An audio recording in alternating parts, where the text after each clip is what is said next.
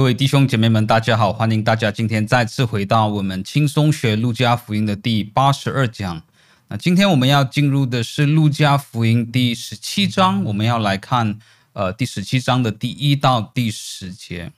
那话不多说，让我们马上就呃进入我们今天要查考的经文。呃，让我们一起来呃读这段经文，在路加福音十七章一到十节。耶稣又对门徒说：“绊倒人的事是免不了的，但那绊倒人的有祸了，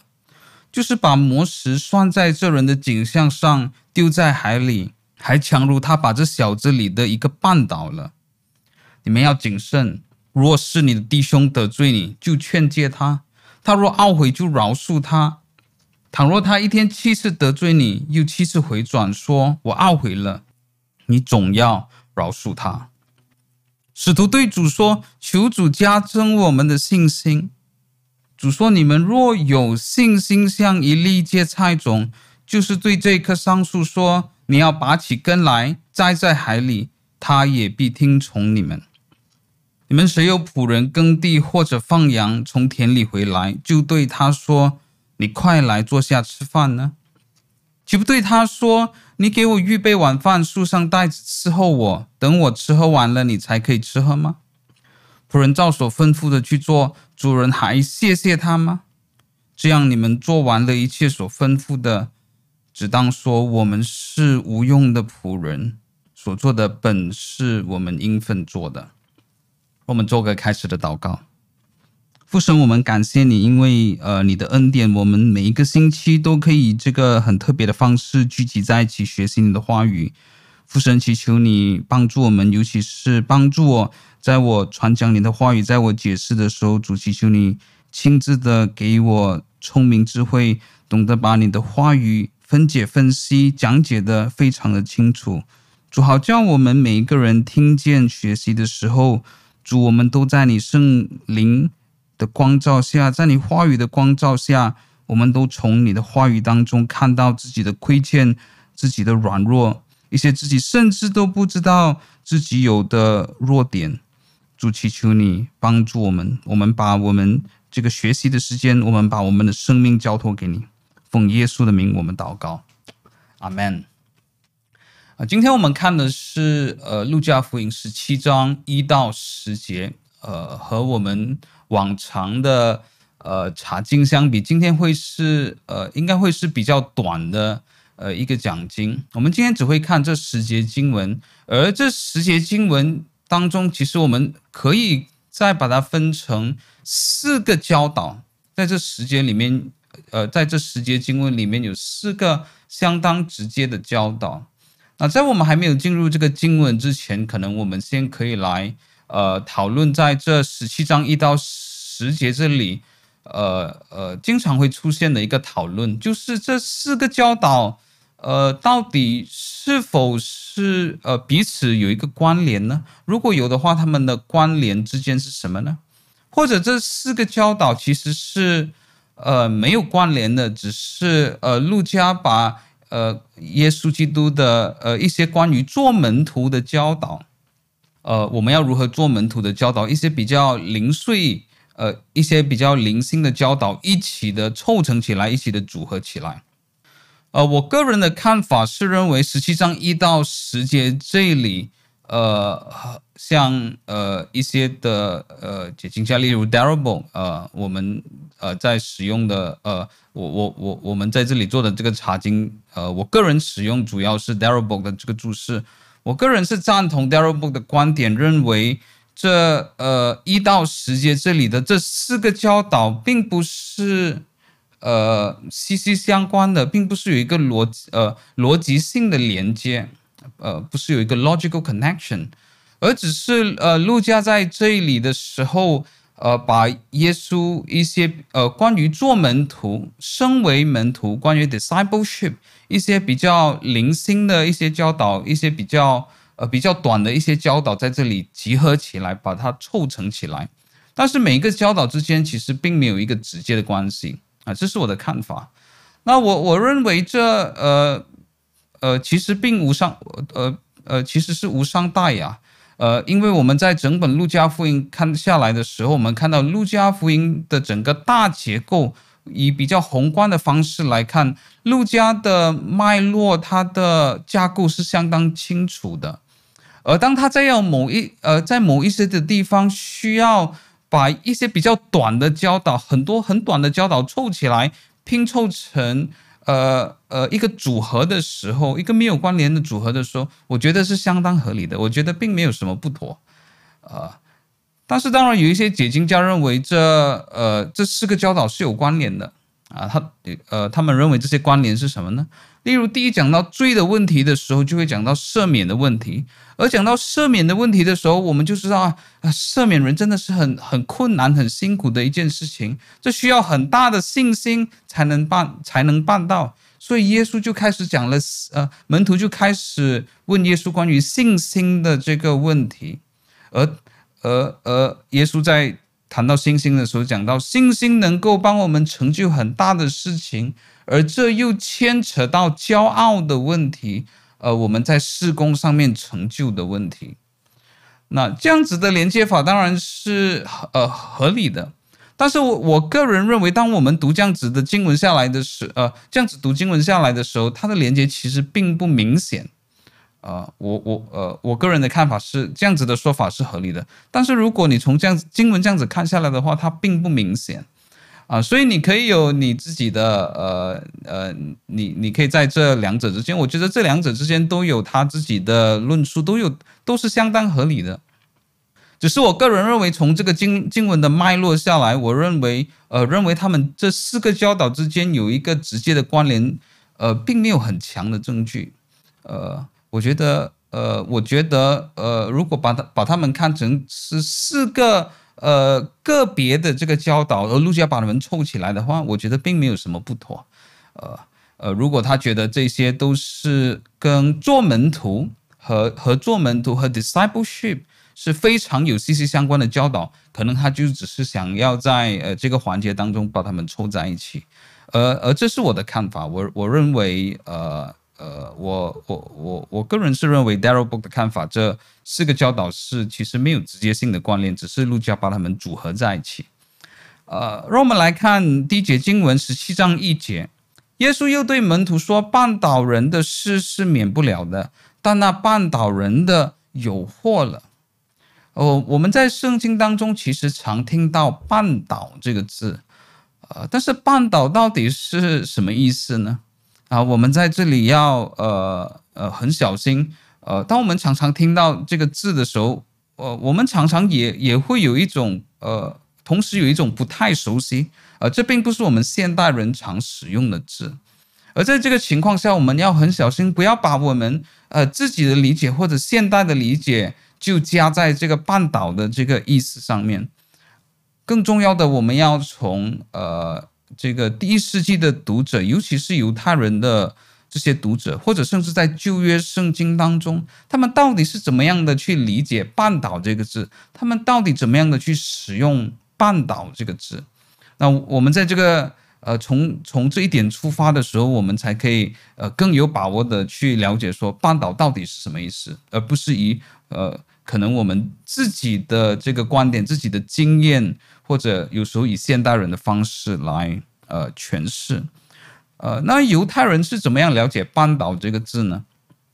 呃，其实在，呃这个希呃当时候第一世纪犹太人使用的希腊文圣经当中，呃，我们这里讲的第一世纪犹太人使用的旧约圣经，那旧约圣经是以希伯来文写下，呃，但是当时候。呃，很多的犹太人其实他们也不太会希伯来文，所以呃，当时候的希伯来文圣经也被翻译成希腊文，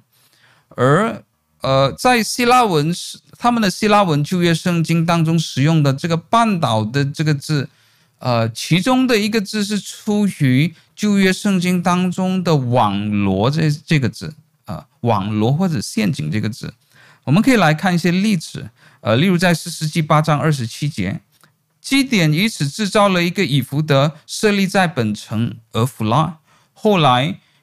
以色列人拜那以弗得行了邪淫，这就做了基点和他全家的网罗。而这个网罗在希伯来文被翻译成希腊文的时候，呃，就是我们在这些经文读的这个半岛或者这个半岛的石头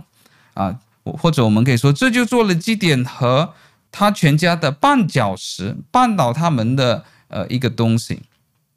呃，另外在诗篇一百零五篇第三十六节，侍奉他们的偶像，这就成了自己的网罗。同样的，这个网罗从呃希伯来文翻译成希腊文的时候，也被翻译成这个绊脚石或者绊倒人的这个东西啊。所以，我们在这两处经文看到，当这里使用这种网罗或者绊倒的字的时候，都是来形容。呃，一一一件错误的事情，而更尤其是和拜偶像是有关的，或者我们可以说是偏离神的道路、犯罪的事情是有关的。呃，所以在新约的时候，我们看呃使徒保罗自己怎么样使用这个字的时候，在罗马书十六章十七节，弟兄们，那些离间你们、叫你们跌倒。这个跌倒，其实在希腊文当中和路加福音十七章这里的绊倒是同样一个字，scandala，叫你们绊倒背乎所学之道的人，我劝你们要留意躲避他们啊。所以保罗在这里怎么样用这个绊倒这个字呢？呃，我们看到他用这个绊倒这个字和旧约使用的这个网罗的这个绊倒是很像的。我们在刚才的例子当中看到，就会讲到网罗半岛的时候，讲到的是让人偏离神的这个偶像；而罗马书十六章十七节，当保罗用同一个同样的字的时候，他在讲到的是让人偏离神的假教导啊，叫人偏离神的一些异端，叫人偏离神的一些呃错误的教导，不符合圣经的教导。所以，让我们回到呃呃十七章一节这里，耶稣对门徒说：“绊倒人的事是免不了的。”啊，在这里讲的这个绊倒人，不是呃呃有有些人可能读到呃这句经文的时候，他们会认为耶稣是在讲说：“哦，有时候我们都会冒犯其他人，有时候我们都会。”伤害一些人，我们有时候都会做一些事情去冒犯其他人，这并不是耶稣所说的。耶稣在这里使用的是一个非常强烈的字眼，这里讲到的绊倒人的呃，是特别指着那些用着偶像，或者可能在新约的背景下更适合的是那些的假教师，那些异端的教师，那些用错误和假的教导让呃。人误入歧途的，让人偏离真道的的这一群人啊，这是这里讲到这的这个半岛人的。而这里讲到半岛人的事是免不了的，其实是从希腊文蛮直接的翻译过来。希腊文直接的翻译可以有呃，可以像是半岛人的事，呃，是不可能可以避免的。呃，这个是希腊文的讲法。如果用我我们呃中文的讲法的话，我们可以说，耶稣在说绊倒人的事是必然发生的啊。所以耶稣在讲的就是假教师来到你们当中是必然会发生的，假教师必定会来到你们当中啊。所以当我们看到这句话的时候，我们就会比较熟悉了，因为不管是耶稣基督自己，还是使徒保罗，在他的书信当中，我们都看到。同样的这个这些的警告，耶稣警告说有呃这个狼披着羊的皮来到你们当中，使徒保罗也警告会有假教师兴起来去传讲一些错误的道理啊，所以十七章一节在这里讲的不是哦，我们每个人都可能会去冒犯其他人，我们可能每个人都会做一些的错事让别人不开心，这并不是这里所讲的。耶稣基督在说有一件事情是必定必然会发生的，就是假教师。会来到你们当中，要引诱你们来远离呃真道，但那绊倒人的是有祸的。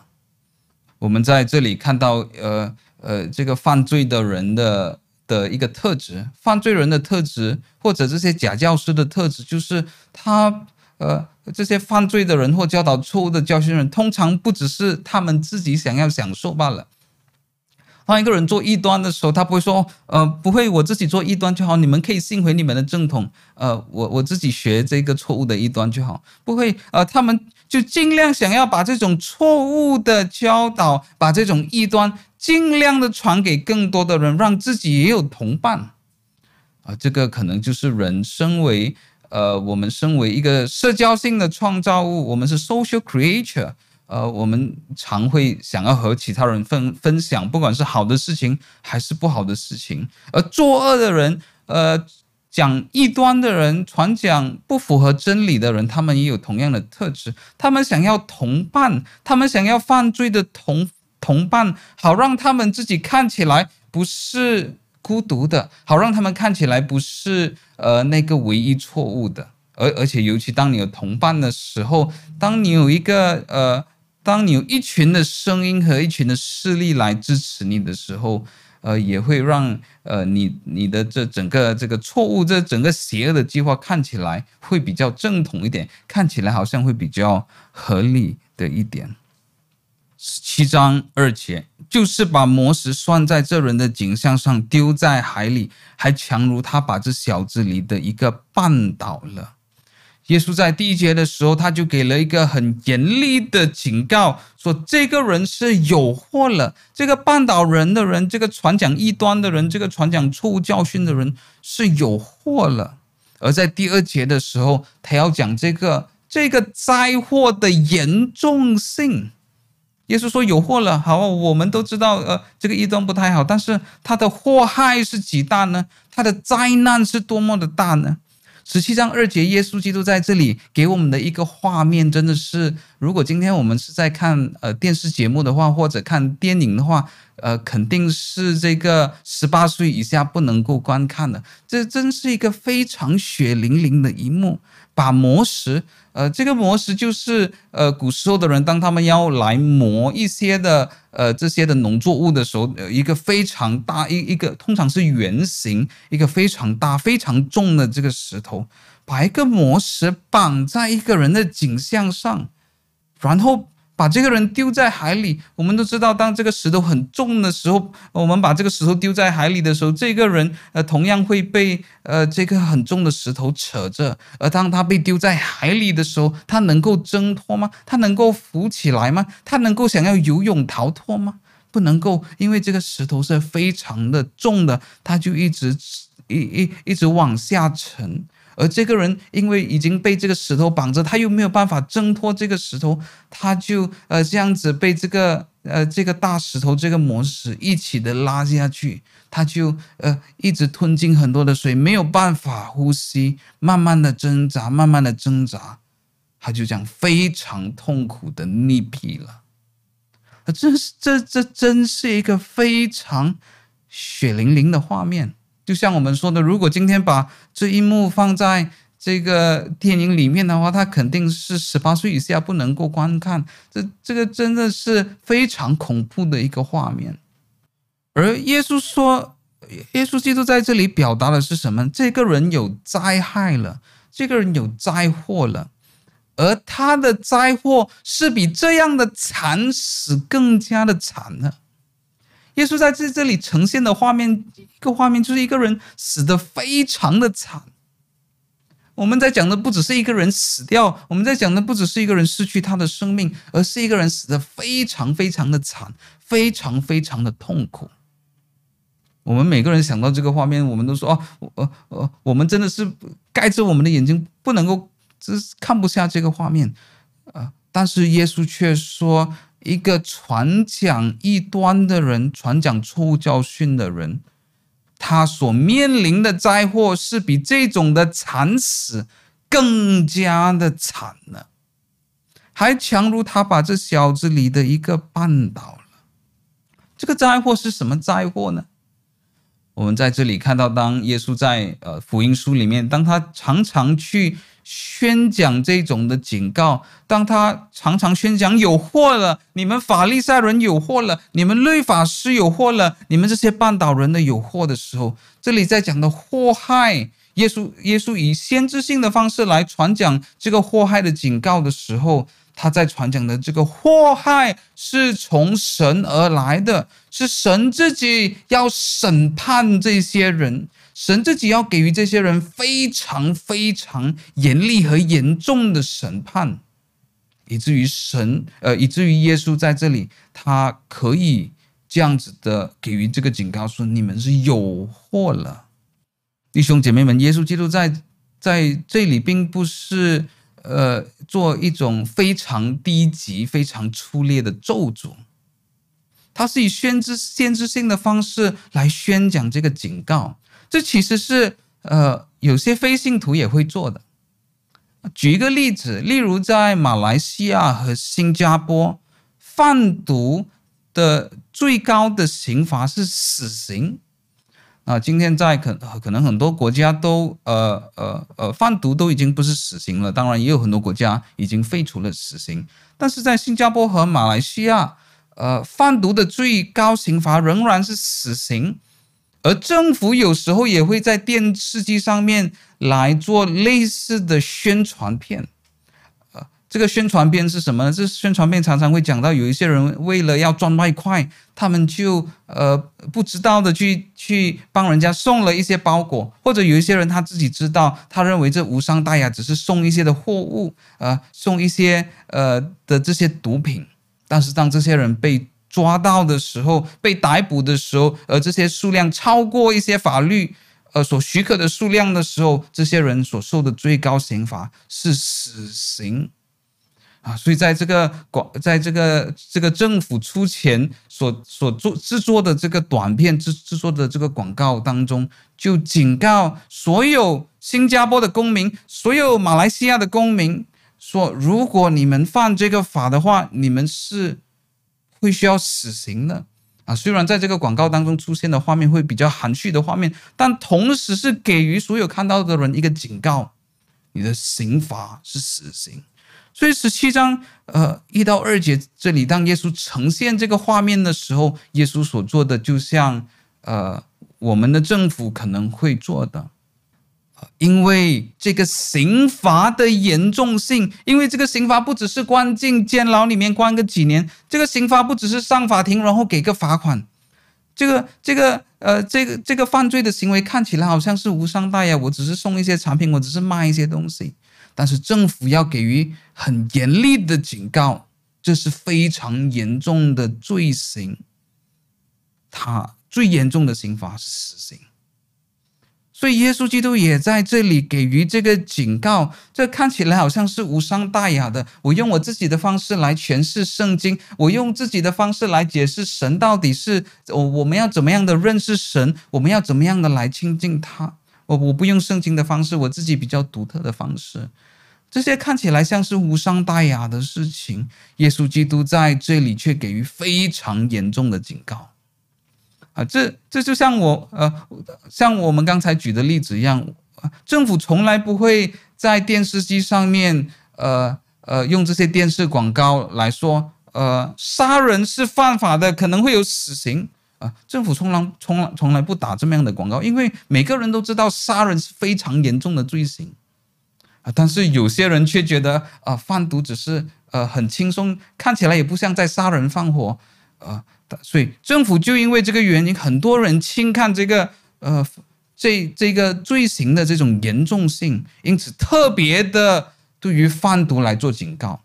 从来没有一个政府说：“哎，你们记得不要杀人哦，杀人是要偿命的，可能会有死刑。”政府不打这么样的广告啊，但是贩毒的广告却是政府常常在打的。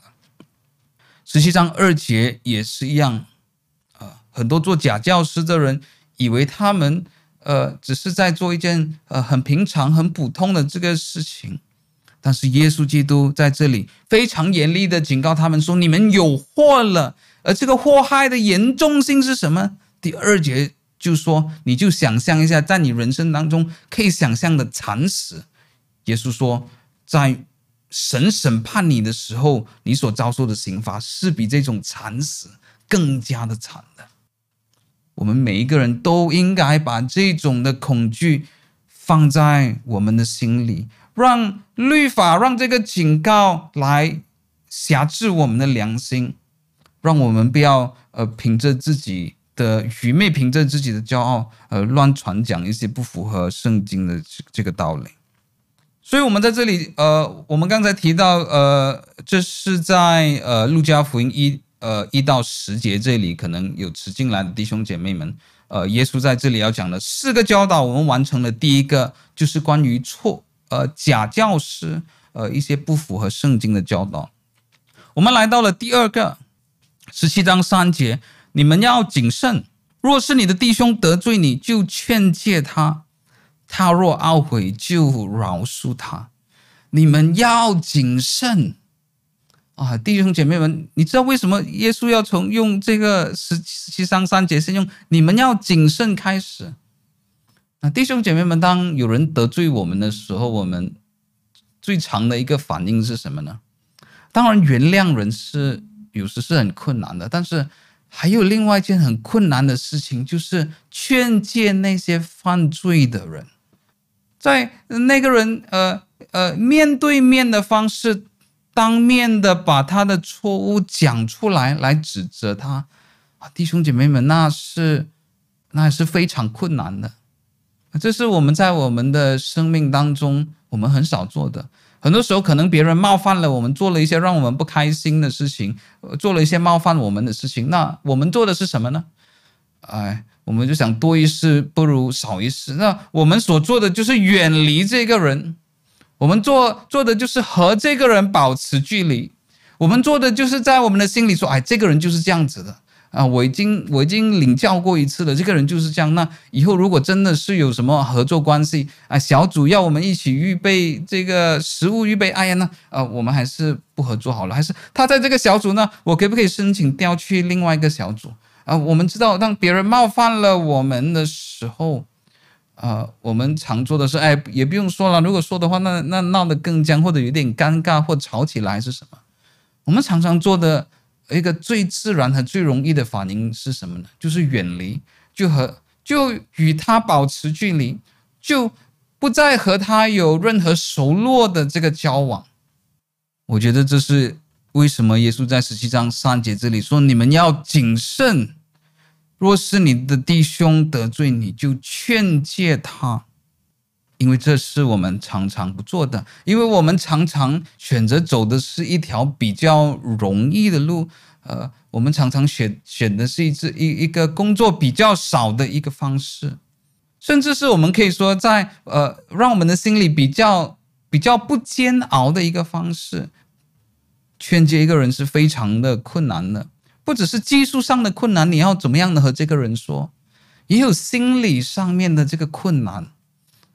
如果要劝诫别人，我们知道虽然是别人犯的错，我们自己也会感到非常的压力。我到底要怎么样的跟人家讲呢？这个人会给我什么反应呢？可能更尤其是这一点，我们作为人，常常对于未知都是感到焦虑，都是感到不安，都是看到有压力的。当我和这当我这样子和这个人说的时候，这个人会有什么样的反应呢？这这是非常这是非常不容易的事，也是我们常常避免不做的事。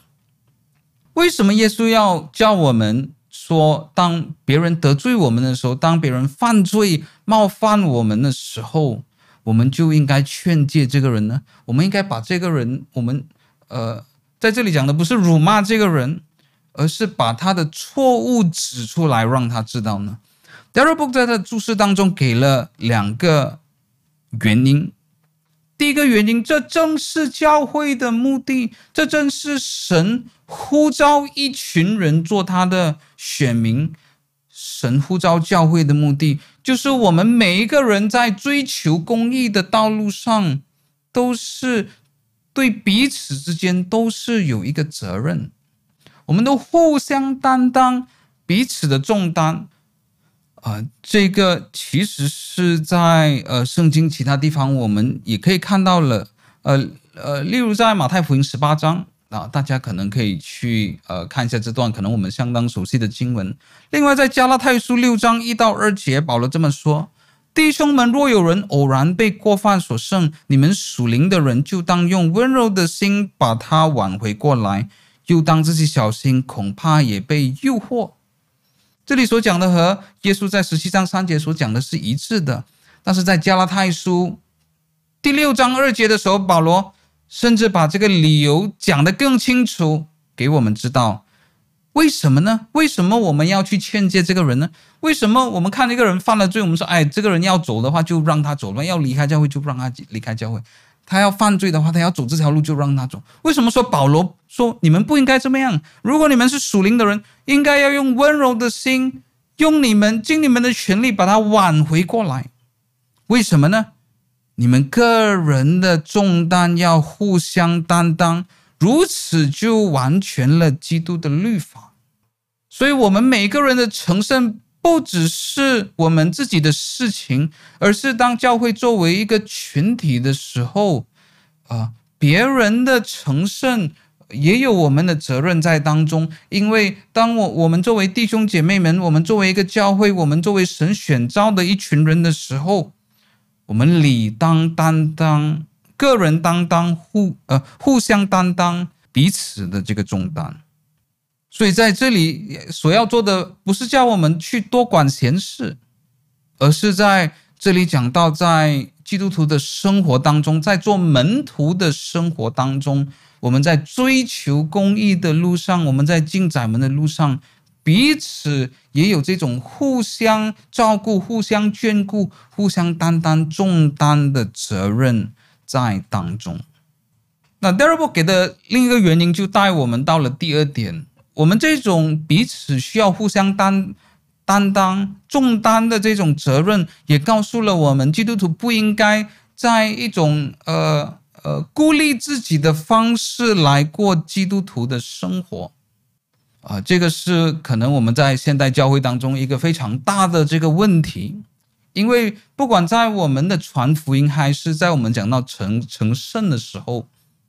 我们非常强调个人的这个字。我们非常强调，这是一个 personal，这是一个个人性的决定啊。例如，我们呃在布道会的时候，我们都会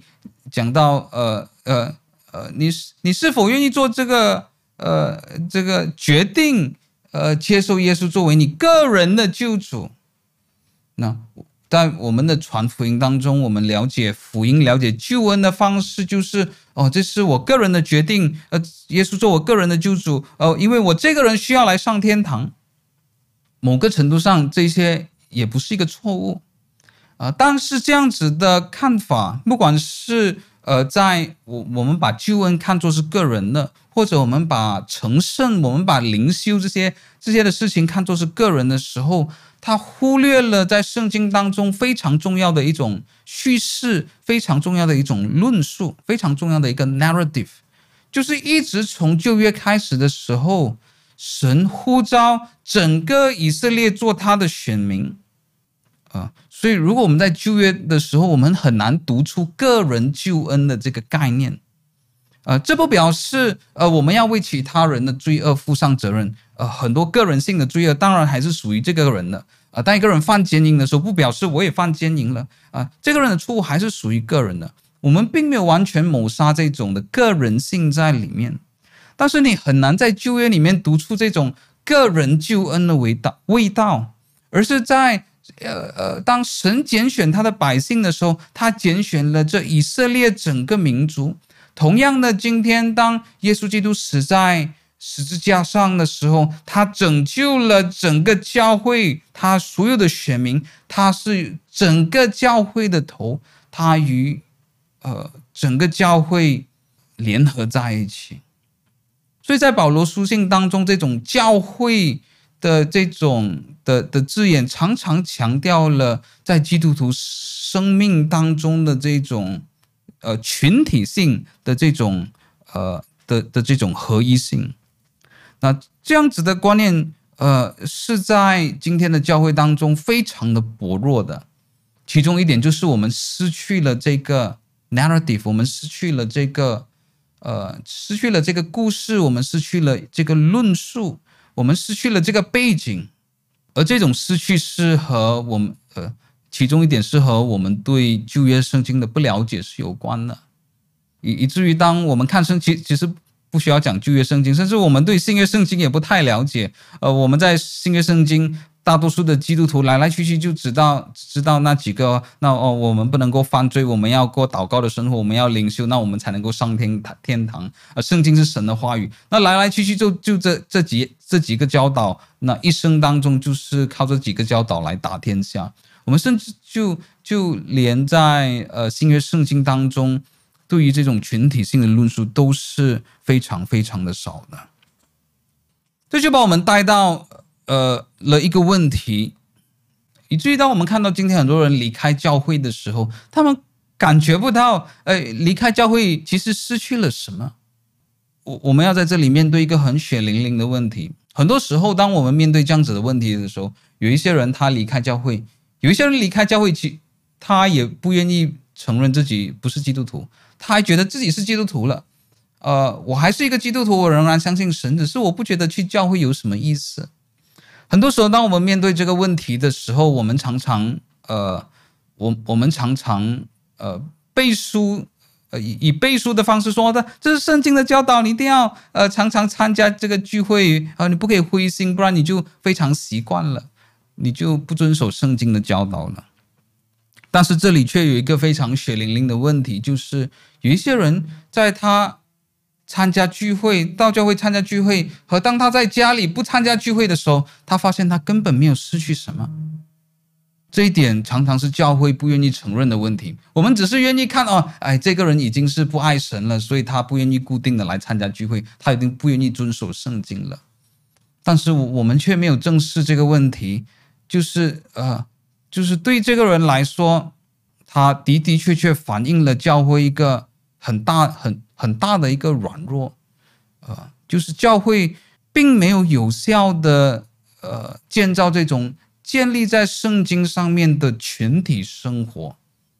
我们不能够有效的互相造就对方，我们不能够有效的在主日崇拜当中领受神的恩典，领受恩典的媒介。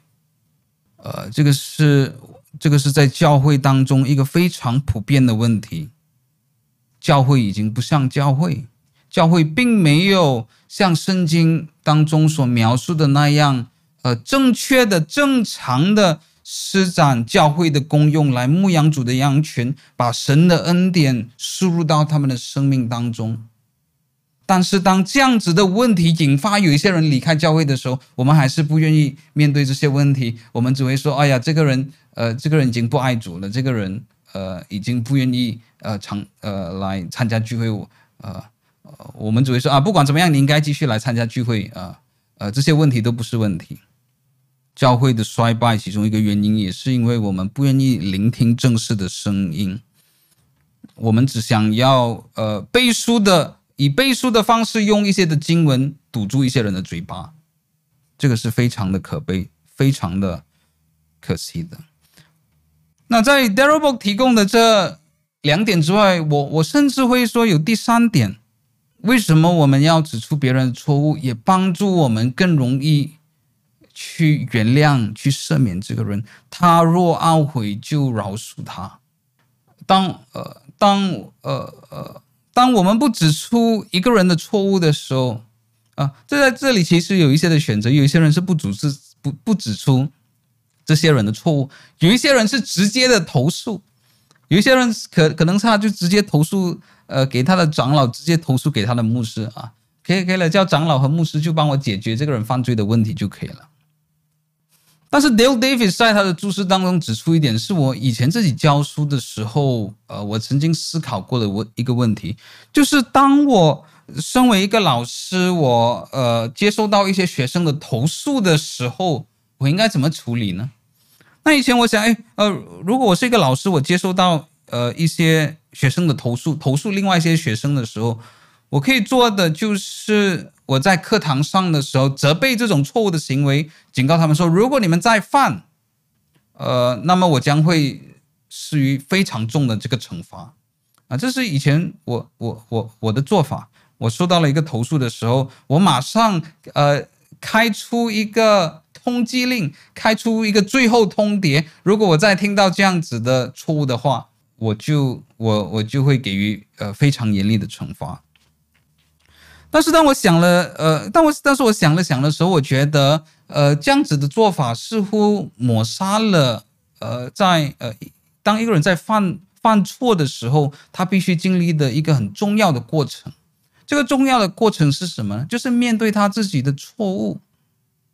就是我在想到的是，如果当我这样子做的时候，我就已经在法庭上宣判这个人有罪的时候，他抹杀了这个过程。这个人没有真的面对、去思考他自己所犯的错误，并且被这种这种错误的这种罪恶感隐私，他有更深入的一个思考。我觉得这是一个非常重要的这个过程。这个人要想到，哎，为什么我为什么我那么傻？为什么我那么自私？为什么我那么没有想到别人的感受？为什么我那么贪图方便？我去做了那么笨的事情，我必须要去道歉，我必须要去呃，我必须要去改正这件事情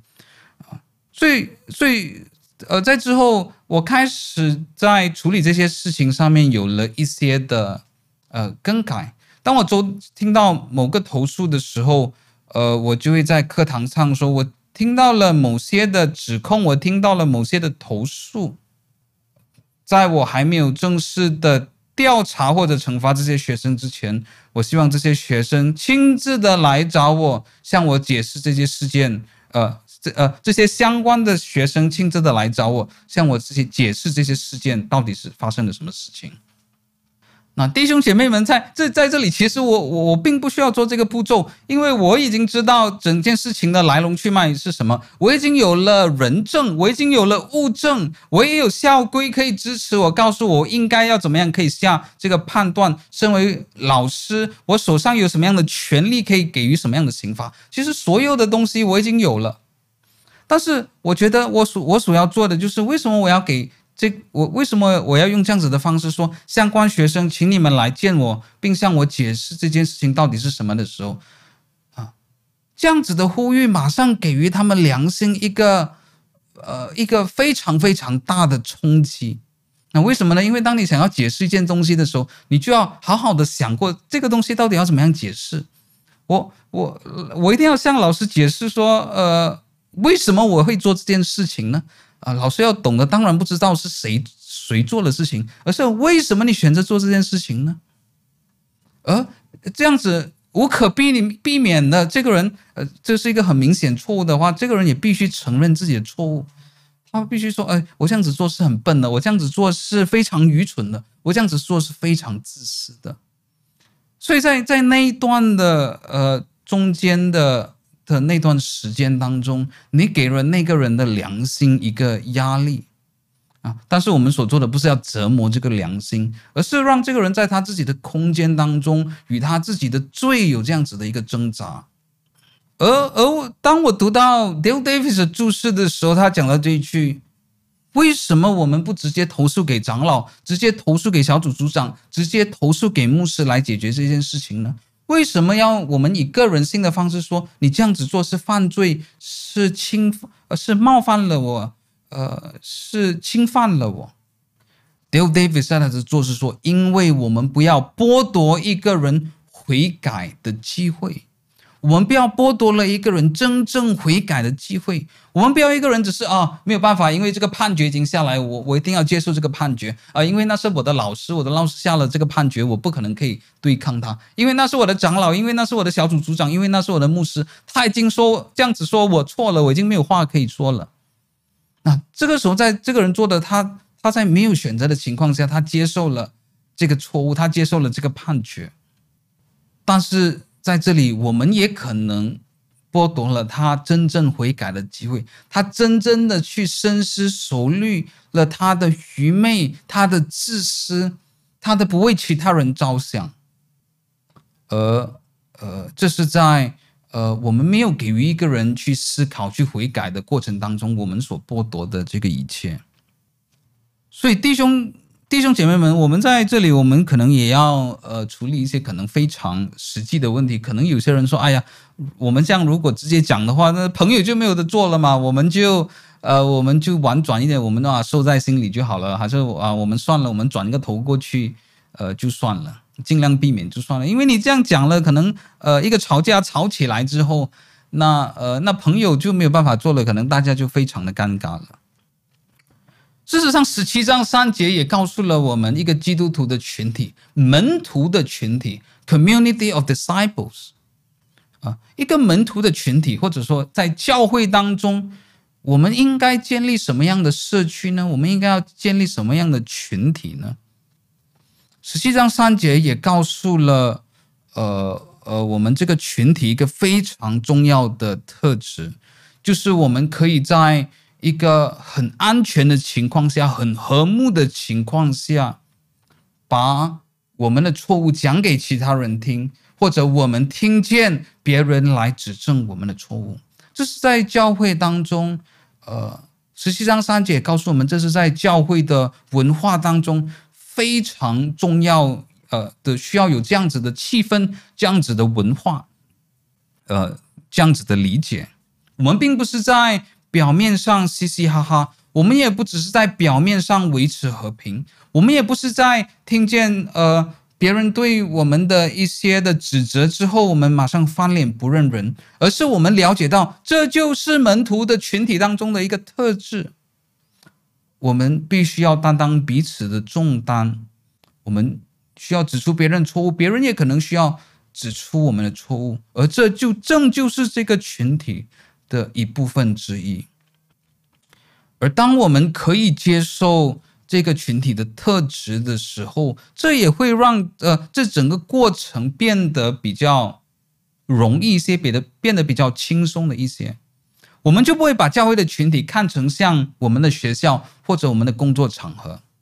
我我们知道，可能我们在学校这样子的来责备我们一个指出我们朋友的一个错误的时候，啊，这个人就翻脸了，这个人就结党了。可能我们在办公室的时候这样子做出来的时候，啊，呃，那一群人就开始不喜欢我们了，呃，和和我们有这个对立的。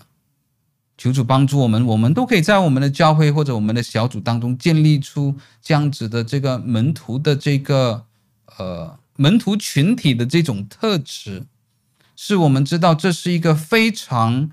安全的地方，这是一个呃我们有信心的地方，呃我们是可以和睦的方式，按照圣经的方式，带着恩典的方式。呃被指出错误和同样的是，同样的也是，呃，指出别人的错误。而十七章三节，当我们当我们发现到这是很困难的时候，好像我们很难接受的时候，为什么？为什么我不可以过我自己的基督徒生活？为什么我要过一个群体的生活？为什么我要指出别人的错误？为什么我需要别人指出我的错误？在这背后里面不，呃，不只是说，哎，没有办法了，这是圣经的教导，你要跟咯。耶稣讲了，没有办法，你就要跟跟了。不只是这样子的，而而是在背后有一个非常非常重要的需要。我们有一个非常非常重要的需要，以至于呃，这个这个教导这个诫命是非常重要的。这个需要是什么呢？我们都是非常软弱的。只有当我们知道我们是非常软弱的时候，我们才想要去依赖一个群体。当我们知道我们是非常软弱，我们非很难独自的去爱神、跟随神、侍奉神、对神火热的时候，我们知道我们很难自己一个人过圣洁的生活，或者是脱离罪的捆绑的时候，当我们深深的了解到我们是软弱的时候，我们就会发现到，呃，为什么神要我们活在一个群体当中的的这个重要性，而我们的不愿意，呃，有其中一个非常的原因是我们没有觉得自己是软弱的，我们觉得我可以的，呃，I can manage it，呃呃，我可以处理好的，呃呃，这这些事情我都我都可以自己担当，而这种错误的评估，甚至是骄傲。就会让我们的基督徒对我们的基督徒生活带来非常大的伤害，甚至我们看到这种劝诫不是呃，我们可以说是责备呃，但是这种责备不是不是一种数落人、贬低人的责备，而是带着恩典的责备。因为十七章三节说：“他若懊悔，就饶恕他。”你要带着一个原谅人的心去指出一个人的错误，你要带着充满恩典的心，你愿意马上赦免他的心去指出一个人的错误啊。而而不是为了显示出自己呃比较厉害，比较呃呃有非常独到的见解，能够把一个呃人的这个错误讲得非常的清楚，而是带着怜悯的心去做。那我们要怜悯人啊、呃，我们要赦免这个人到什么的程度呢？实际上四节，倘若他一天七次得罪你，又七次回转，说我懊悔了，你总要饶恕他。一一个人一天七次得罪你，真的要饶恕这个人吗？我们每个人一天只有二十四小时，假设我们睡觉八个小时的话，那剩十六个小时。如果在我们醒着的十六个小时当中，一个人一天七次得罪你的话，差不多平均一次是二点二次，呃。二二点二小时，那个人就得罪你一次。如果有一个人在你的生命当中，每每两个小时他就冒犯你一次的话，你应该要赦免这个人吗？呃，你不会开始怀疑说这个人是呃呃，这个这这个人是根本就是占我的便宜，呃，这个人分明就是执迷不悟，那为什么我们要聊我我我们要容呃这容许这个人这样子做呢？我们在这里要呃解决几个问题。那第一个问题就是当呃耶稣讲七次的时候，我们都知道七这个数字，我们之前也提过，在犹太人当中讲的有时候是一种常常出呃呃常常发生的事，或者一个呃持续性发生的事，或者是一个也有时也算是一个完美的这个数字。呃，例如在诗篇一百一十九篇一一百六十四节这里讲到，我因你公义的典章，一天七次赞美你，一天七次赞美你，不表示这个诗人真的在讲哦，呃，这是今天的第一次我赞美神，哦，第二次我赞美神，三四五六，第七次赞美神，神让我今天第七次了，我七次赞美你。这里要讲的七是在犹太人当中使用七这个数字的时候，常常要讲的是一种呃。持续性或者很多的常常发生的一个数字，呃呃，常常发生的一个次数。例如我们之前讲到有一个呃，这个女人她被七个鬼附着，啊、这个七也可能要表达很多的意思，不真的可能不真的是有七呃七个鬼的这个意思啊、所以这是在犹太人的这个呃的这个文学当中，七常常呃是呃。不真的是要表达一二三四五六七，而是要表达一种呃持续性常常发生，或者是一个非常大的数字，呃，常常都用七来表达啊。所以十七章四节在这里的时候，你大概可以了解我要带出来的意思是什么。耶稣基督要在这里讲的不是哦，你你要原谅他一二三四五六七次，那他第八次你就呃可以呃不原不赦免他了。这里也不是在讲说哦，如果一个人冒犯你七次的时候，呃，他每次一肯定是真心悔改的，这这也不是耶稣所讲的。所以我们在有时候我们在读圣经，尤其是在读福音书的时候，我们要了解到，有时候耶稣是呃用一种谚语性的方式，甚至有时候用一些呃夸张的修辞法来表达一些教导。啊，当我们讲到夸张的修辞法的时候，我们讲到夸张的时候，我们就想到是不可靠。这个人讲话很夸张的，不可靠，而不是我们在讲这里讲的是一种修辞法，一种 rhetorics。而这种修辞法是我们在我们的生活中也常常用的。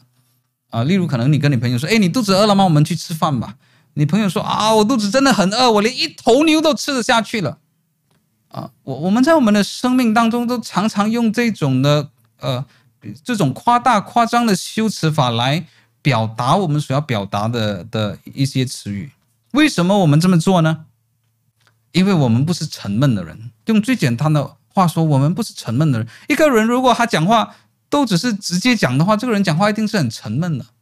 有时候我们就用这样子的一些的俚语、一一些的这种谚语，呃，一这种的修辞法，在我们讲话的时候，我们觉得，哎，跟这个人交谈真的很有趣。我们自己觉得很有趣，对方也觉得很有趣，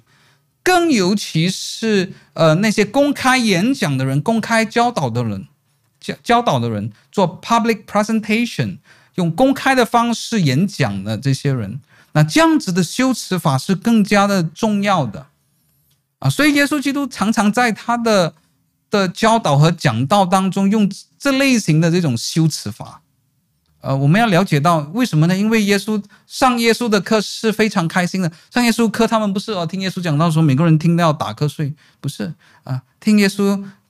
呃讲圣经的时候，教圣经的时候是一个非常愉快的事情，因为他的讲道是非常的精彩，不只是非常的合乎真理，也是非常的精彩的。所以耶稣基督也用这些的修辞法来吸引他群众的这个注意力。同时在呃，在在这个古时会古时候的社会当中，呃，他们没有呃，普通人是没有没没有拥有书本之类的东西，那呃，所以记忆力在他们的学习当中是非常重要的，而而这种精彩的教导、精彩的演讲，呃，尤其是使用这些修辞法，对于记忆力是非常的有帮助的，啊，所以今天我们在读一些经文的时候，我们都。啊，非常困扰。耶稣在教导什么的时候，是我们读圣经的时候，我们死板的头脑没有办法了解耶稣精彩的这种，呃，精精彩的这些讲道，精彩的这些教导。我们常常就是把它当做一本律法书来读。呃，第一，你不可以做什么；第二，你不可以做什么，把它当当成交通规则来读。那我们很死板的这种想法，是常常没有办法让我们了解耶稣呃的这种这种教导，是非常的可惜的。所以我们在十七章四节这里讲到，耶稣基督要着重的重点是我们给予一个人恩典的一的这个限度。耶稣基督说，我们要无限度的来给这个人来恩典，我们要给非常多的恩典给这些冒犯我们的人。但是在这里讲的不是你一天要呃赦免那个人只需要几次，在这里也讲的不是呃。不是扣除了，不是不是抹杀了，需要有智慧的元素在里面啊！如果我我如如果我们知道，呃，有一些人他们这种屡次犯错是出于他们的懒惰，或者他们是呃在滥用一些系统的漏洞，或者他们是呃故意的来占我们的便宜的时候啊，呃，我们这赦免这些人，不表示我们可我们可以继续的容许这些人重复的来犯这些的错误。所以，耶稣的这个教导强调恩典的重要性，不是叫我们没有智慧，不是不要，不是叫我们没有一些基本待人处事的智慧，不是叫我们没有一些基本不让人占便宜的呃这个呃智慧，而是耶稣基督在这里呃告诉我们，我们要当我们真的看出一个人有真实的。一个软弱的时候，而这个人是真正的悔改的时候，他有一个真实的软弱，a real weakness。但是他同时，我们看出他真正的悔改的心的时候，he is truly repentant。我们呃必须呃常常的呃我我们必须一直继继续不断的给予这个人恩典来赦免人。呃，这尤其是和一些习惯性的罪。啊，一个人可能很难在很短的时间改掉他的坏习惯，呃，或者是和呃这个上瘾有关的这些罪，一个人可能也很难在短时间当中呃来改掉这个罪，甚至可能又会常常犯错的时候。但是我们看到这个人在他的罪中有这个挣扎，要努力来克胜这个罪的时候。呃，十七章四节是耶稣所说的。如果他有一个真正的软弱，但他却也是真正的在和这个罪搏斗的时候，我们都应该一直的赦免这个人，我们应该一直的来给这个人的恩典。所以这时候，呃，我们完成了这四个教导当中的第二个教导。那让我们来看第三个教导，十七章五节，使徒对主说：“求主加增我们的信心。”这里指的使徒就是耶稣拣选的那十二个使徒啊。首先，当我们看到这个，呃呃，他们向耶稣的这个要求的时候，我们先不看这个要求是到底呃他们问的好还是问的不好，但是我们都可以想，先想的一件事，我们到底有多少个人做同样的祷告呢？弟兄姐妹们，我们有多少个人在我们每天祷告的时候，对主说：“主啊，求你给我更大的信心；主啊，求你给我更多的爱心；主啊，求你给我更多渴慕你的心；主啊，求你给我更多爱人的心。”我们有多少个人像使徒同样祷告说：“求主，你增加我的信心。”我们多少个人在我们做基督徒很久之后，我们还有同样的渴慕呢？我们在我们的人生中想要很多，呃，更大、更多不一样的事情，但是，呃，有时候我们的渴慕是非常的扭曲，也非常的软弱，以至于我们想要更大、更多的都是只是和我们自己的享受有关。我们的渴慕是那么样的软弱和那么样的扭曲，以至于我们先想到更大、更多的不是求呃属天的事情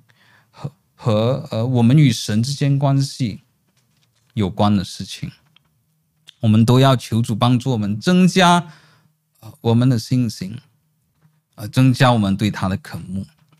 但是主耶稣怎么样回答他的门徒呢？你们若有信心，像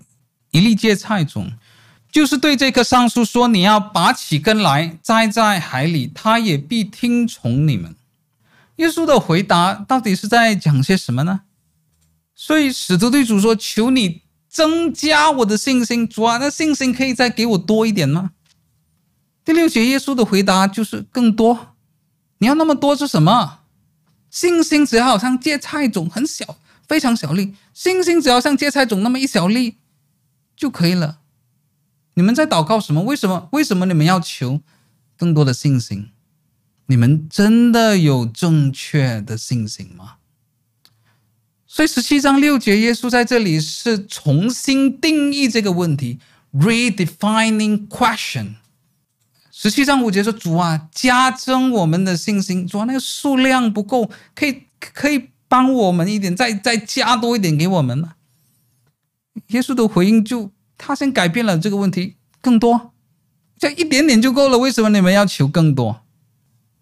那耶稣基督在这里并不是完全否定信心是有大小之分的。我们在福音书的时候也看到耶稣讲到信心的大小，耶稣责也责备他的门徒说：“你们这些小信的人呐，信心很小，小信的人。”或者耶稣当他称赞这个百夫长的时候，他也说：“我在以色列当中都没有看过那么大的信心。”啊，当然信心是一个相当抽象的一个东西啊。但是耶稣基督在这里讲的不是呃呃，我们不能够用大小来形容信心，因为耶稣基督自己也也也用过同样的方式来形容信心。但耶稣基督要在这里指出的是。呃，指出的一个错误是，当使徒在想到信心的时候，他们把他们对信心的理解完全局限在数量的多少上面，完全局限在 quantitative 的层面上面，完全，呃，完全完全的局限在数量的多少上面。所以，耶稣并不是说讲信心有大小是错误的，而是你不可以把你整个思想。只绑在把信心当作是好像银行里面的钱有多少一样。那耶稣基督在这里处理的问题，其实有也和我以前在教书的时候处理一些问题是很像的。这就像这个学生怎么样了解求学考到好成绩的时候的一些人的看法是一样的。有一些学生对于学习、对于求知、对于考到好成绩的。的这个想法是非常的死板的，就是说我只要死命读，只要读很多个小时，五个小时不够我读七个小时，七个小时不够我读十小时，十个小时不够我读十五个小时，十五个小时不够我读整夜。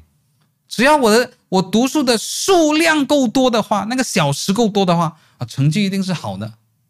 这个是学呃，当我在呃教导大学先修班的时候，尤其是学生当他们从中学，当他们从高中。转到这个大学先修班的时候，在学习上面其实出现了一个很大的转变，就是在学习上面不只是要求技巧，不只是要求死背，不只是要求记忆力，而是要求明白，而是要求理解，而是要求应用，而是要求活用的时候，他们会遇到很大的问题。而学生被捆绑在以前这种填鸭式的这种教学，就是啊，只要我读书，我我我只要呃读书的那个时数时数够多的时候，呃越多小时我的成绩就越好啊。但是他们很多人上了大学先修班的时候就碰钉子了啊。我觉得，我觉得耶稣在这里处处理的问题似乎和我处处理的问题是非常像的啊，我的学生就是想到读书考到好成绩的时候，他就想到，啊，只要只要你死死的看着那个书，嗯，使命读很多个小时，你就会考到很好成绩的时候，他们被这个数量小时的这个数量，呃，读书的数量限制着、捆绑着。同样的，耶稣基督的门徒想到信心的时候，他们只是被信心的数量啊。很小的信心，很大的信心，被数量捆绑着，但是他们没有想到一个更大的层面。用我的学生来说，可能，呃，可能我们常常讲的一句话，我们会说，我们应该不只是要 study hard，不只是要苦读，我们也要 study smart，要精明的读。不只是 study hard，也要 study smart，不只是苦读，也要聪明的读，呃，也要精明的读。那精明的读讲的是什么呢？表示当我们读一个东西的时候，我们要不只是讲求数量，你读了几个小时，而是要讲求品质，而是要讲求质量，讲求 quality，不只是数量 quantity，而是品质，而是质量 quality。就是当你读书的时候，你怎么去了解这一门知识呢？你怎么怎么了解在这门知识当中的问题是什么？而这一门你所学习的这门知识，呃，是要用什么方式来解决这个问题？而这一门知识为什么会认为这个解决方法是最好的？当我们对一个问题有这个透彻的了解的时候，我们有一个聪明的了解的时候，我们就想到啊，为什么会出现？呃，为什么人会想出这个办法？呃，为什么这个解决办法是很好的时候？这种聪明的学习，这种有 quality、有品质、有质量的学习。就会让我们很好的了解这个问题，也可以很聪明的来解决问题，很聪明的来回答应用的问题。那我们考试就会考得很好的。这是学学生常常忽略的，他只是要死命的读很多个小时，却不懂得聪明精明的注重学习的品质、学习的质量。用同样的方式，耶稣基督在这里不是否定信心可有可以用大小来说，但是使徒的。这些思想被信心的大，他们只是被 quantity 被大小多少数量捆绑了。但是耶稣基督要带出的一个问题是：当你的信心是真的有品质的时候，当你的信心是有 quality 的时候，当你的信心真的是有质量、有品质的时候，这种品质，就算你只有一小粒的芥菜种，它能够做出非常大的事情。就是对这棵桑树说：“你要拔起根来栽在海里，它也必听从你。”啊，这个桑树是什么样的树呢？呃，在地中海一带，他们种的桑树通常是属于黑桑，啊，黑色的黑，黑色的桑树啊。所以其实你在这个呃，可能这个聚会之后，你在网上面去找黑桑的话，你可以看到，呃，地中海一带的这个黑桑是长得什么样子。而这样子的桑树有一个特质，就是它的根是扎得非常非常的深的啊。桑树的其中一个特质就是，呃，就算在干旱的时候，呃，它也不会死掉的啊。桑树是在这个旱季的时候也是非常的呃耐热，非常就算没有水源的时候，它也能够生存。为什么呢？因为桑树有这样子的这个它的这个主根或者实根，我们叫做 tap root。啊，这个根是呃可以非常呃呃呃非常强壮的根，一直伸到非常深入的这个地底下来找到这个水源的啊，所以就算呃没有这个在干旱的这个季节的时候，它都可以生存得很好啊。当然，这个问题就是当这个根那么强壮又伸的那么深入的时候，也表示它扎根是扎得非常的稳了。你要拔起这棵树是非常的困难。啊，所以耶稣讲这个要把这个连根拔起来，他知道哇，这个桑树这个连根拔起来是非常非常的这个困难的，非常非常的几乎是不可能的。那你要把它拔起来丢在海里啊，像我们刚才提到的，这耶稣就在他的讲道当中常常用这种夸张的修辞法。你你讲为什么要把树丢在海里呢？好像没有什么逻辑。啊，这就像我们说，为什么一个人要饿的，他想要把一头牛都吃掉？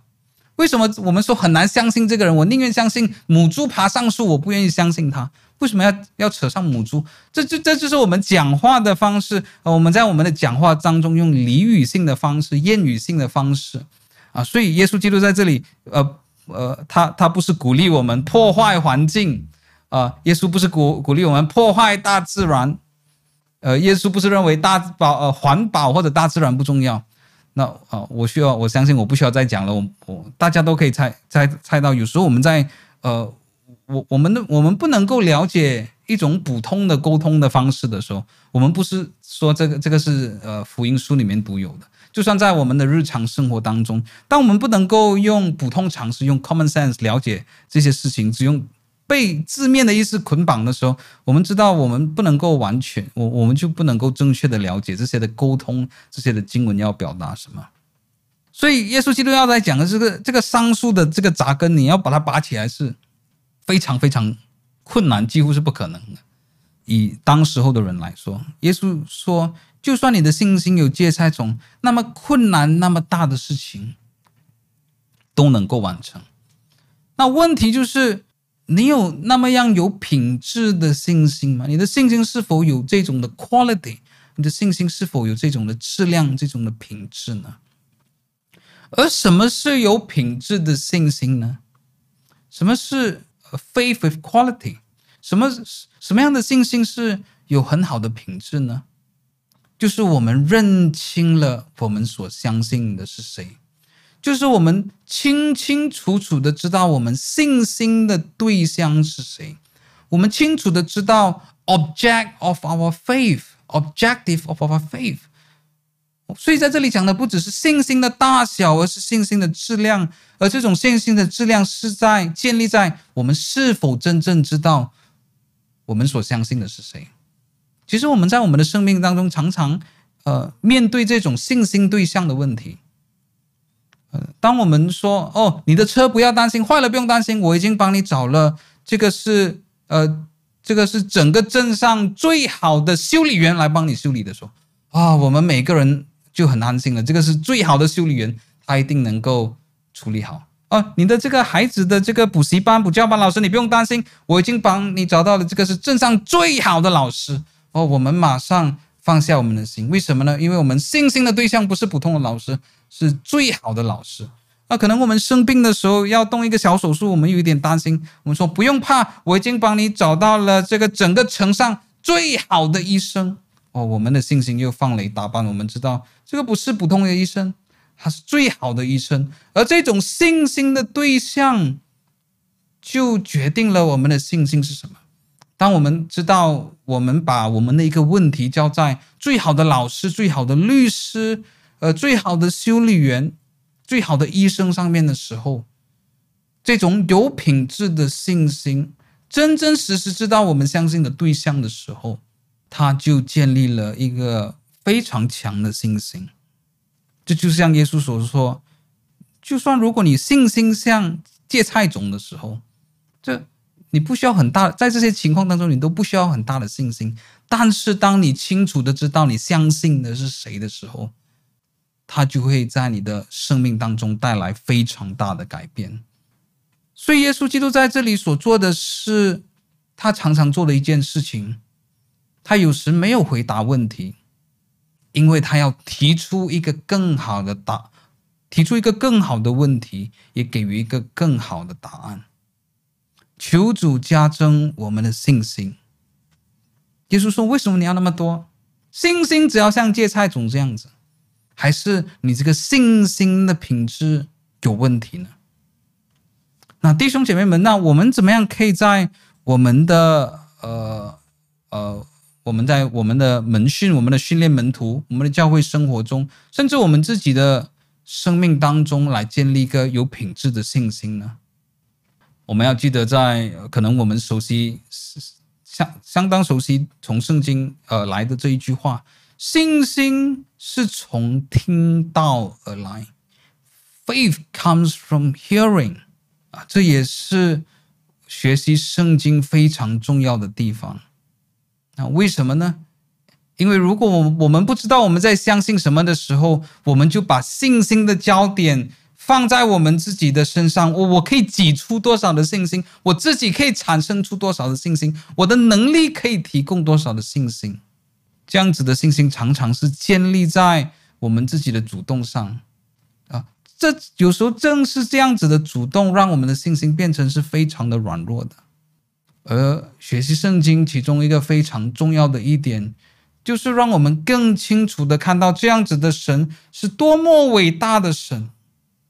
这是在我的看法认为，这个学习圣经更重要的一点。常常我们讲到呃听到的时候要有一个应用，或者学习圣经要的要有一个应用的时候，我们讲的这个应用 application 是一种非常狭窄的。呃，今天如果我上班的时候，我可以做什么？今天我去上学的时候，我可以做什么？今天华人教会讲的这种应用，真是是非常肤浅、非常狭窄的。而我常常引用呃一位呃神学家，我忘记是谁了，讲的一句话：最重要的应用就是能够认出来。The greatest application is identification。当你可以认出一样东西的时候。你心里确确实实知道一样东西的时候，那就是最大的应用。当我们可以认出来我们所相信的神是伟大的神，爱我们的时候，从我们的心里深处，而不只是在我们的知识上肤浅的知道的时候，这种心里面深深的知道，是在我们学习圣经当中一种最大的一个应用。我们就到了今天第四个教导当中的最后一个，十七章七节：你们谁有仆人耕地或者放羊，从田里回来，就对他说：“你快来坐下吃饭呢？”岂不对他说：“你给我预备晚饭，束上带子伺候我，等我吃喝完了，你才可以吃喝吗？”仆人照所吩咐的去做，主人还谢谢他吗？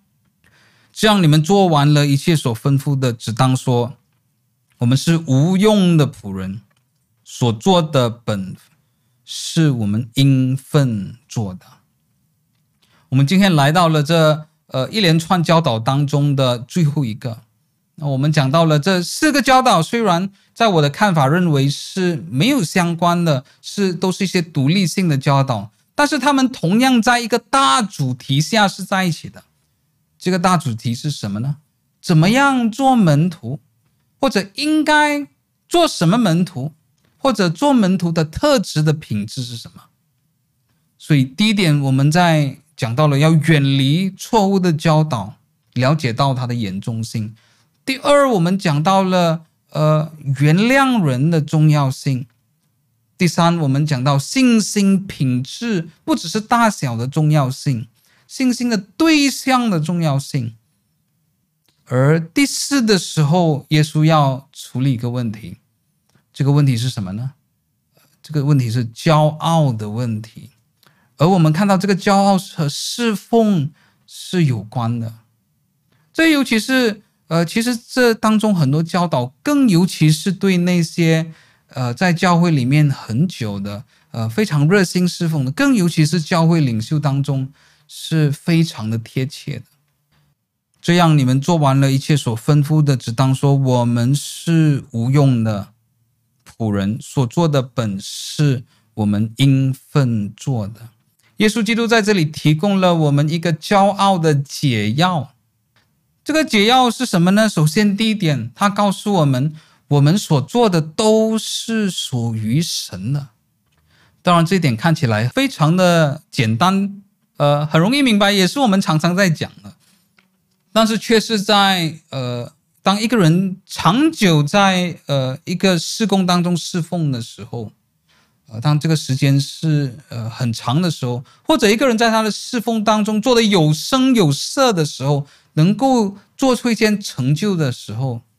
弟兄姐妹们常常有一种的现象会发生，就是他在这种的事工当中建立了一种归属感。这种归属感有时不只是他认为他自己是属于这个施工的，当然归属感在某个层面上也是非常普遍、呃非常普通的、非常合理的。但是这种归属感可以去到另外一种不符合圣经的情况。这种情况是什么呢？这种归属感他会把这个事工看为是他自己的，这个教会看为他是自己的，他认为。呃，某个程度上，他在这个呃，这个这个事工或者这个教会，呃，已经不是完全属于神的，已经不是他，他不只是那个仆人来做主人的意思，而是他在这份归属感当中认为，哎，这是我的事工，这是我的教会，而我们呃就会在这个人呃，不管是在他制定政策当中，或者在他的言论当中，我们可以看到他会把他自己的政策加在呃他管理的这些组织当中，我们会看到他。呃，他看待这个组织的方式，运作这个组织的方式，或者这个教会的方式，是要把他自己的国度、自己的野心、自己的成就感、自己的归属感建立在上面，因为这是属于我的。不管是一个长时间很普通的侍奉，或者是一个非常成就的侍奉，啊，这常常就会造就了一种的骄傲。弟兄姐妹们，这是我我们在口头上的时候，我们常常很多时候会用敬虔的言语来掩盖的。我们会说啊，这个侍奉是荣耀归给神啊，这个侍奉是神在赐福给我们哦，我们要跟随神的带领。我们嘴巴上常常都可以讲这种敬虔的话语，来掩盖我们的虚伪，掩盖我们的假冒伪善，掩盖我们的骄傲。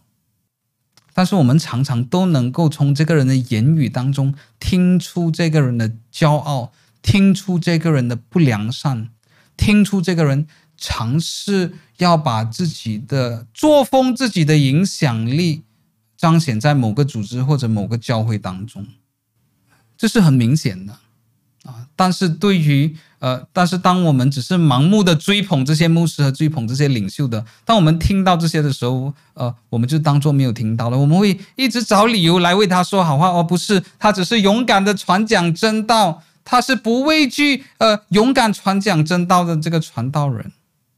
啊，他只是尝试要保护这个教会，他只是要尝试要保护这个领袖啊，但是在这个人的言论当中，呃，却很容易。听得出来，这个是呃，在很多侍奉的人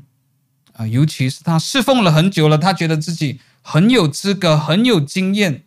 啊，这个事工是他一手建立起来的。或者有些人的事工做的有声有色哦，我值了教会，我已经值了一间堂，我又值了第二间堂，教会的人数又已经扩展。我们办的特会参与者很多，我们办的讲座参与者很多。弟兄姐妹们，这是。呃，我在我的人生中看的非常非常多，呃，你其实你都能够从这个人的言语当中可以听出来，呃，从这些人的言语当中听出来他们的自负，他们的骄傲，他们尝试把自己的国度不是在建立神的国度，而是在神建立神的国度当中，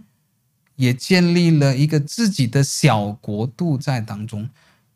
这这也是有时候这样子的归属感。我们认为，哎，这个事工是我所拥有的，这个教会是我所拥有的，所带来的。而我耶稣在这里给我们的提醒就是，从某个程度上来说，呃，一个人拥有成就感、归属感是很正常的一部分，但是我们要小心这种成就感和归属感超越了圣经所许可的范围。我们用我们的成就感，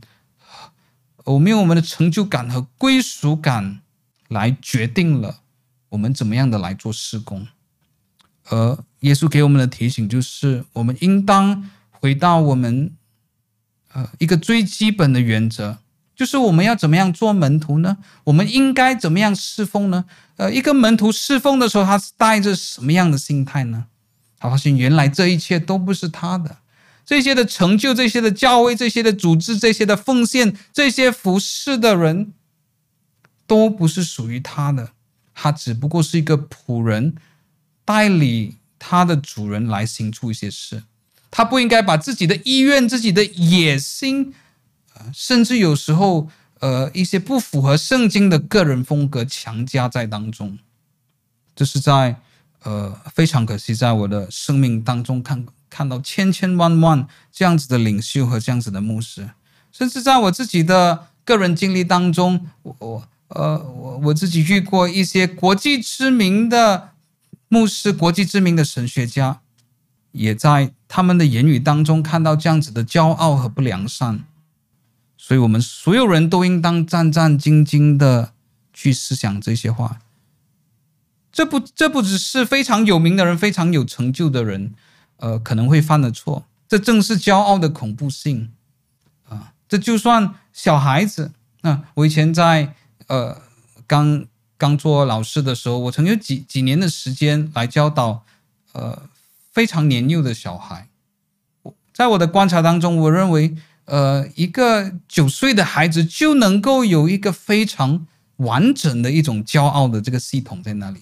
啊，我看到一些九岁的小孩，他他的这个学业成绩是非常的优秀的时候，而而这样子的骄傲，这样子的优秀，让他怎么样的来对他的同学，怎么样对他的同学讲话的时候，我就非常的惊人，发现原来对一个九岁的小孩子当中，在这个非常的优秀的学生当中，他的这个骄傲是非常的完整，非常的成熟的，和一个人的成。一个成人有的骄傲是一模一样的。我发现了，就算九岁的小孩子当中，他就能够，呃，他在很多的罪恶上面没有像成人这样子的成熟，但是在骄傲上面，一个九岁的小孩子也能够有非常成熟的骄傲，非常完整的骄傲，啊，这是非常非常恐怖的。哦，所以我们所有服侍神的人，可能别人非常看得起我们，非常。尊敬我们，给我们非常多的赞扬的时候，这这更是我们要战战兢兢的，一直回到圣经当中来思想这些话。不然的话，我们就成为了瞎眼的人。啊，我我们就活在自己的小王国、自己的小国度里面，做一个小国王。我们就忘了，我们是无用的仆人，所做的本是我们应分做的。求主帮助我们。今天我们的讲经就到呃这里了啊，一直到呃今天的第八十二讲为为止，我们已经完成了按照经文字数计算，路加福音的六十六点七八仙。好，所以非常谢谢呃大家今天的观赏，看起来没有什么分享或者问题，呃，那我们下个星期同样时间同样播到，我们继续的来看路加福音第十七章，愿神赐福给你，晚安。